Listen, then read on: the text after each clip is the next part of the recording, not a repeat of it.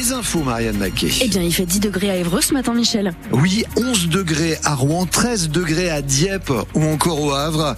On attend des températures largement supérieures au normal de saison par endroit puisqu'on attend jusqu'à 16 ou 17 degrés aujourd'hui. Côté météo, des éclaircies en, en fin de matinée, retour des nuages un peu plus tard dans l'après-midi et un petit peu de vent aujourd'hui annoncé. Vous rencontrez une difficulté sur la route, peut-être un accident. D'abord, évidemment, vous appelez les pompiers et après France Bleu Normandie pour partager cette information. 132 interventions par jour en moyenne. Pour les pompiers de l'heure en 2023 qui vous portent au secours, qui sauvent des vies au quotidien. France Bleu Normandie les met à l'honneur ce matin. On est à Évreux jusqu'à 9h au service départemental d'incendie de secours. On va vous faire découvrir les coulisses avec euh, nos invités et nos reportages. Bonjour Laurent Philippot. Bonjour Marianne. Vous serez un de nos guides pour cette matinale spéciale. Oui, je vous emmènerai au CTA pour commencer le centre de traitement de l'alerte. C'est là qu'arrivent tous les appels qui sont passés au 18 ou au 112 dans le département. Nous verrons comment ce CTA fonctionne, comment sont gérés les appels, quelles sont les informations à donner si on a besoin d'être secouru. Nous ferons aussi un tour au CODIS, la salle de crise qui est activée lors des grosses interventions. Il y en a eu euh, environ 90 l'an dernier. Alors vous le savez, il y a deux types de pompiers. Les pompiers professionnels, ils sont 312 dans le département et les pompiers volontaires, ils sont plus de 1800 à faire tourner 59 euh, casernes dans l'heure. Et tout le monde peut devenir euh, pompier volontaire. Il y a même des tests d'engagement qui sont prévenus au mois de mars. On en parlera. On parlera aussi des jeunes sapeurs-pompiers. On peut commencer dès l'âge de 12, 13 ans. Si vous avez des enfants, une petite fille, ça peut vous intéresser avec des formations les mercredis et les samedis.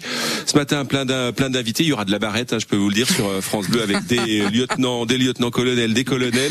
Et qui dit pompier dit forme physique. Nous ferons du sport avec un test de Luc Léger. Euh, je vous en dis pas plus, mais apparemment, je vais cracher mes poumons. On ne vous sous-estimez pas, Laurent Philippot, ça va aller. Pas de sport euh, pour nous tout de suite. Hein. En tout cas, on va, on va d'abord retrouver dans moins de 10 minutes le colonel Emmanuel Ducouret, le patron des pompiers de l'heure, qui représentera, qui nous présentera le 10 27.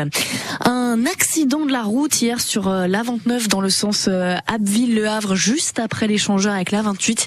Un camion avec de la nourriture à son bord s'est couché sur la route. Le conducteur est sain et sauf, mais deux voies sur trois ont été bloquées, ce qui a créé des gros bouchons. Autre accident sur l'A28, cette fois hier soir au niveau de Buchy. Un poids lourd a fait une sortie de route et s'est retrouvé dans un champ. Pas de victimes à déplorer. On va surveiller le, le rond-point ce matin. Pas d'arrêt de la grève à la Révima. Les salariés ont voté pour un quatrième jour de mobilisation. Ça dure depuis lundi à l'usine située à Côte-Bec en Rive-en-Seine. Plus rien n'entre ni ne sort de l'entreprise spécialisée dans la maintenance aéronautique. Pas d'accord sur une augmentation des salaires. La mobilisation continue au rond-point au pied du pont de Bretonne. Ça risque donc de bouchonner. Ça s'annonce compliqué si vous devez prendre le train ce week-end. Préavis de grève déposé pour demain jusqu'à dimanche par les syndicats Sud et CGT. Une grève des contrôleurs à la SNCF qui s'annonce très suivie. Ils demandent l'augmentation de leur prime de travail. Un train sur trois prévu sur la ligne normande pour samedi et dimanche. Deux trains sur trois aujourd'hui.